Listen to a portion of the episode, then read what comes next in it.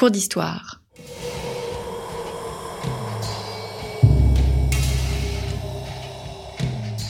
Une émission de la rédaction de Storia Voce.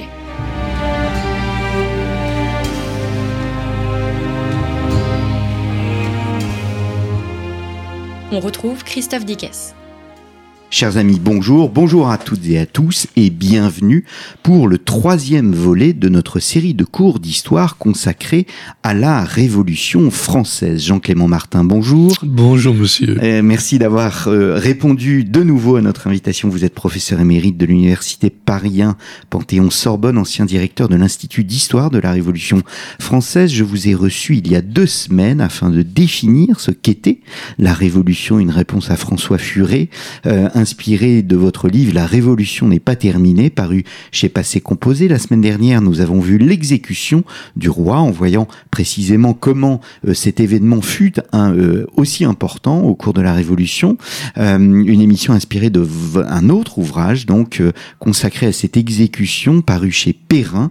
Et je vous reçois cette semaine afin d'évoquer l'infographie de la Révolution française. Alors un, ouvrage évidemment magnifique pour les professeurs d'histoire très utile. Est-ce qu'il existe une singularité de l'exercice infographique? Parce que l'infographie, au fond, c'est une chose nouvelle, c'est une chose qui ne cesse de se développer dans les médias. Maintenant, nous la voyons dans l'histoire, elle est très présente aussi dans les, euh, dans les manuels d'histoire.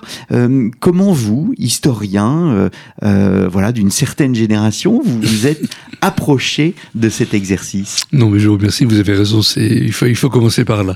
Euh, je, dois dire que quand j'ai vu au rendez-vous de l'histoire de Blois il y a quelques années l'infographie de la Deuxième Guerre mondiale, je dois dire que j'ai été épaté.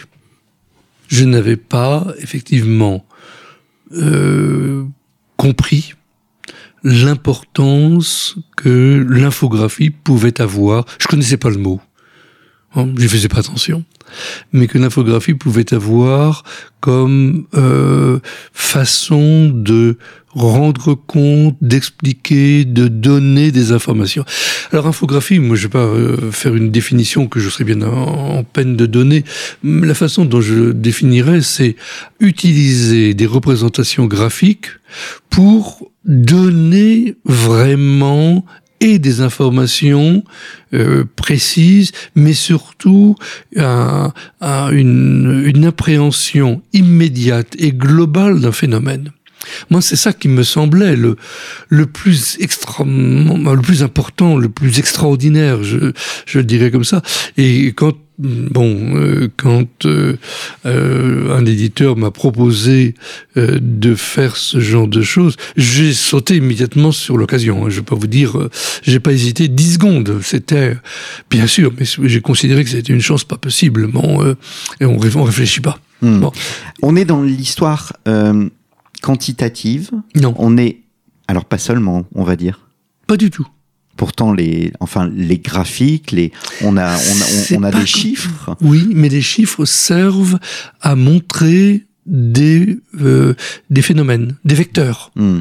on n'est pas dans le quantitatif parce que ça ferait peur euh, on est plutôt dans quelque chose qui permet d'avoir, je dirais, une émotion globale euh, pour comprendre des choses complexes et de, de les comprendre du premier coup. Je, je, prendrai un exemple, si vous voulez, parce que euh, on est à la radio, c'est un peu compliqué. Euh, l'infographie, bon, euh, pour, pour que ceux qui ne connaissent pas le livre, et malheureusement il y en a encore. Bon, euh, l'idée c'est sur une double page ou sur une grande page grand format de prendre un sujet précis et de d'exposer euh, sur un sujet précis ce qui est l'élément le plus important au travers d'une représentation graphique. Il me semble que ça peut être ça. Bon. Hmm. Et alors pour prendre un exemple que j'aime bien, moi c'est euh, la fuite du roi arrêté à Varennes en juin 1791. Tout le monde l'a dans la tête. Bon. Et ce qui me semblait intéressant avec l'infographie, c'est que sur une double page, on a tout le trajet quand même 200 kilomètres euh, en carrosse, avec les cinq jours euh, pendant lesquels la fuite du roi s'est déroulée, une journée entière où la famille royale est chaotée dans un carrosse qui roule à 10 km à l'heure, imaginez c'est effrayant, bon, pour arriver jusqu'à Varennes, et quatre jours euh, du retour à Paris. Et la longueur du trajet, aller plus les, la fragmentation du retour permet de bien comprendre que la fuite à Varennes, c'est pas, euh, on s'en va pas en voiture à toute vitesse, on s'arrête et c'est fini. Non, mm. c'est vraiment un événement qui est dans la durée, qui est dans l'espace, parce qu'en plus il y a tous les poursuivants qui se sont lancés derrière le roi. Ensuite, quand le roi revient, il y a toutes les manifestations.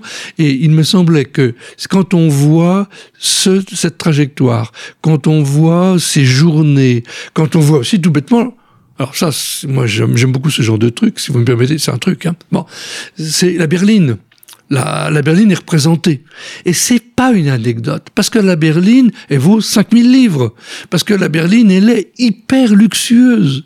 Et que si on n'a pas cette matérialité des choses, et c'est ça ce que pour moi l'infographie donne, on est dans un événement complexe avec des éléments qui apparemment sont simples à comprendre, que l'on peut déplier et agencer. Et les chiffres, il y en a, je vous le concède, mais les chiffres sont intégrés à cette démonstration. Hmm. On s'appuie moins sur les chiffres que on les met devant pour dire vous voulez des chiffres, on va vous en donner. Mais ce qu'il faut, c'est bien comprendre le, la globalité de la chose. Alors évidemment, hein, en marketing, on dit qu'une image vaut mille mots. Oui, absolument. Mais il n'y a pas que l'image. Il y a, euh, il y a aussi, euh, il y a aussi ces, ces, ces, textes. Il y a aussi euh, ces chiffres. Alors moi personnellement, c'est la première infographie m'a euh, voilà, je, je, ne m'étais pas représenté comme quoi il faut aller au-delà du livre, mm. parce que cette représentation est très importante sur le plan pédagogique. La révolution universelle, la France entre deux mondes, on voit à travers deux pages que, au fond, euh, alors qu'on a un regard très franco-français sur les choses, vous montrez que les choses sont plus complexes et qu'on est dans un mouvement long et que ce mouvement dure plus euh, d'un siècle. Oui, oui. Alors ça, c'est ça aussi. Si on, ce sont deux pages donc qui sont consacrées à l'évolution du mot révolution et puis depuis la, les révolutions des astres. Et je crois qu'il faut vraiment comprendre euh, ça. Et là, je dirais, on joue un peu sur l'émotion parce que d'un seul coup, on est le on plonge le lecteur ou la lectrice dans un abîme de perplexité.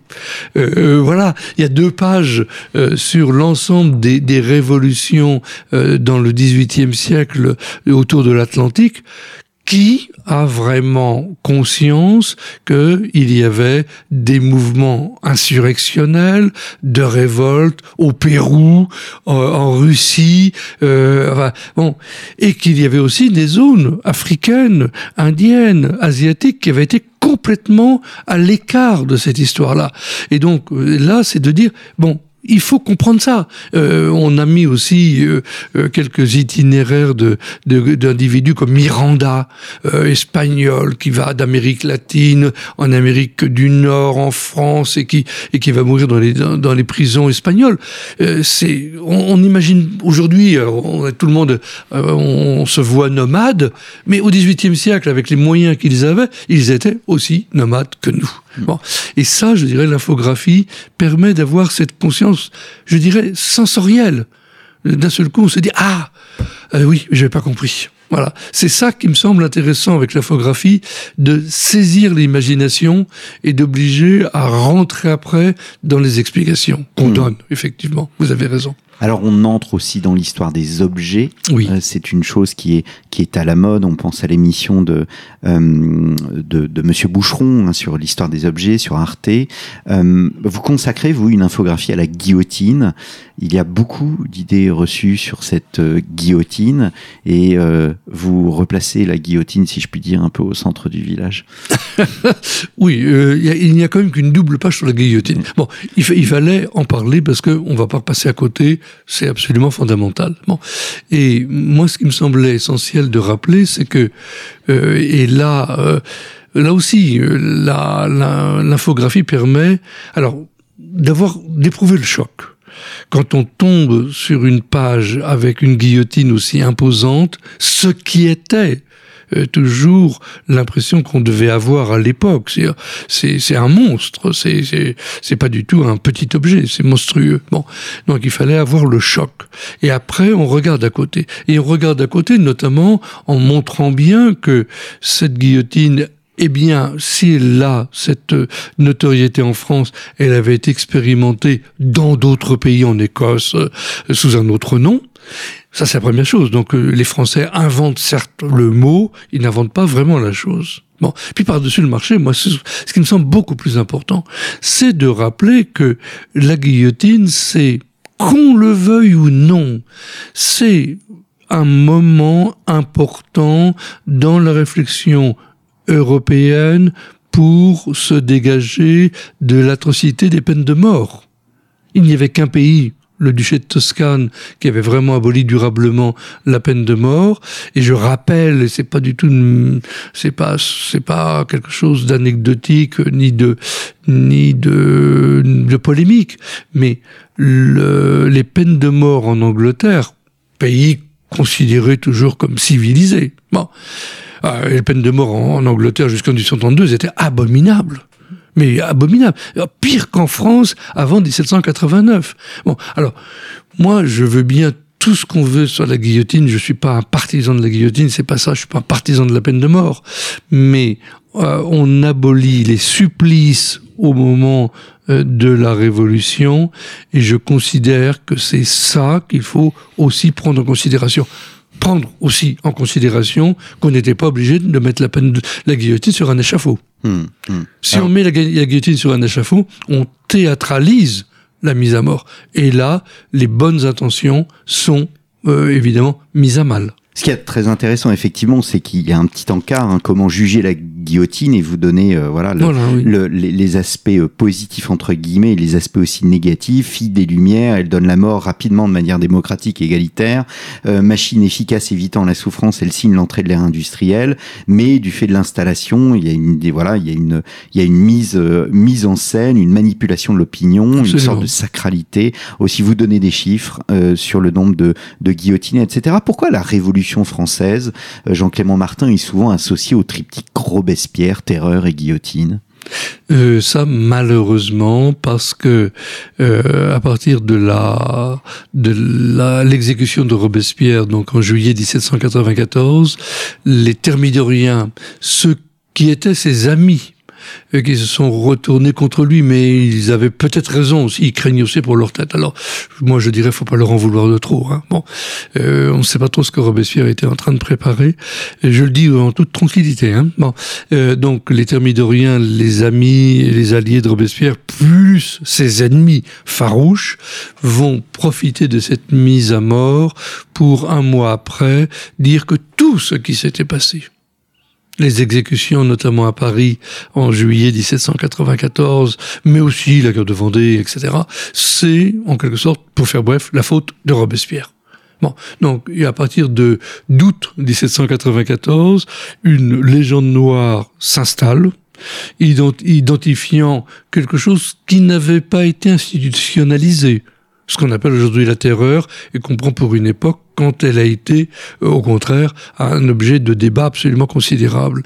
On identifie la terreur à Robespierre, on identifie Robespierre à cette violence, et on dit, tout ce qui s'est passé, c'est de sa faute, maintenant nous allons faire autre chose, ce qui ne se, ne se fera pas, parce que les atrocités vont continuer. Oui, avec le directoire. Bien sûr. Mm. Bon, donc euh, euh, il y a il n'y a pas la guerre de Vendée, qui est l'élément le, le, pire. Hein. Ça, y a une, faut pas tourner autour du pot non plus. Hein. Bon, euh, ce qui se passe ailleurs n'aura pas, je dirais heureusement, euh, la l'intensité de, de la tragédie euh, en, en Vendée. Mais en dehors de ça, c'est c'est quand même pas du tout une révolution pacifiée, loin de là.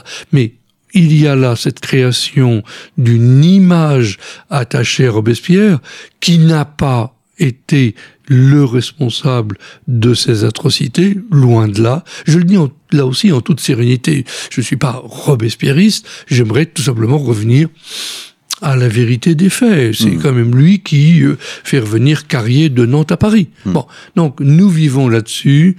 J'ai dit dans une émission précédente que nous avons l'habitude d'être schizophrènes.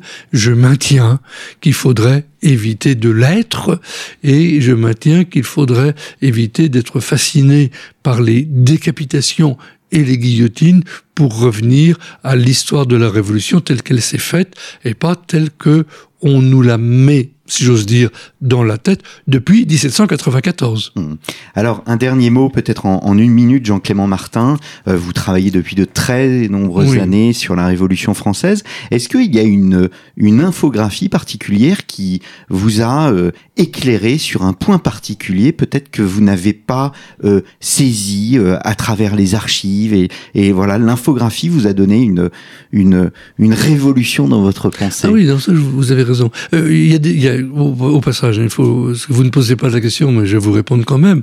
Euh, nous n'avons pas été capables, Julien Pelletier et moi, et Julien Pelletier a, a été extraordinaire parce qu'il a parfaitement compris euh, ce qu'on pouvait faire, donc il faut vraiment le, le citer, mais nous n'avons pas été capables l'un et l'autre de traiter par l'infographie euh, les phénomènes culturels. Ça, je peux vous dire, échec.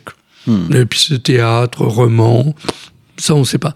Alors, ce que, en revanche, euh, s'il y a quelque chose que je trouve pour moi important, il y a deux choses que je trouve important. Euh, une chose qui est graphiquement pour moi très réussie, c'est le traitement de la question coloniale et de, de l'esclavage où Julien Pelletier, ça c'est lui euh, qui a cette idée que je trouve tout à fait extraordinaire de présenter euh, en fond d'infographie un profil d'un esclave noir. Bon, c'est le choc de l'émotion pour rappeler, voilà, nous ne sommes pas dans les chiffres, hmm. nous sommes avec des individus.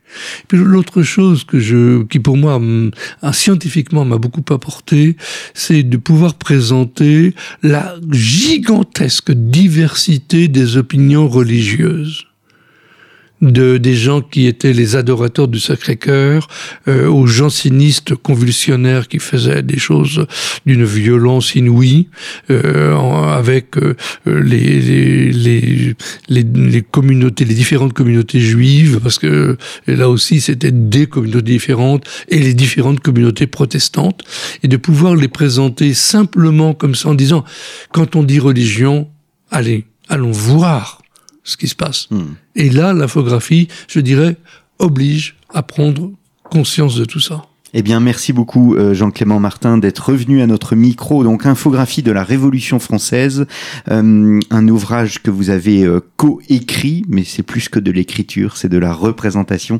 avec Julien Pelletier, qui est donc un data designer, un ouvrage paru chez Passé Composé. Je vous renvoie, si vous ne les avez pas écoutés, aux deux émissions précédentes, celle consacrée à l'exécution du roi et celle à la définition de la Révolution. Merci beaucoup, chers auditeurs, chères auditrices, et je vous donne rendez-vous la semaine prochaine. Passez une très bonne semaine.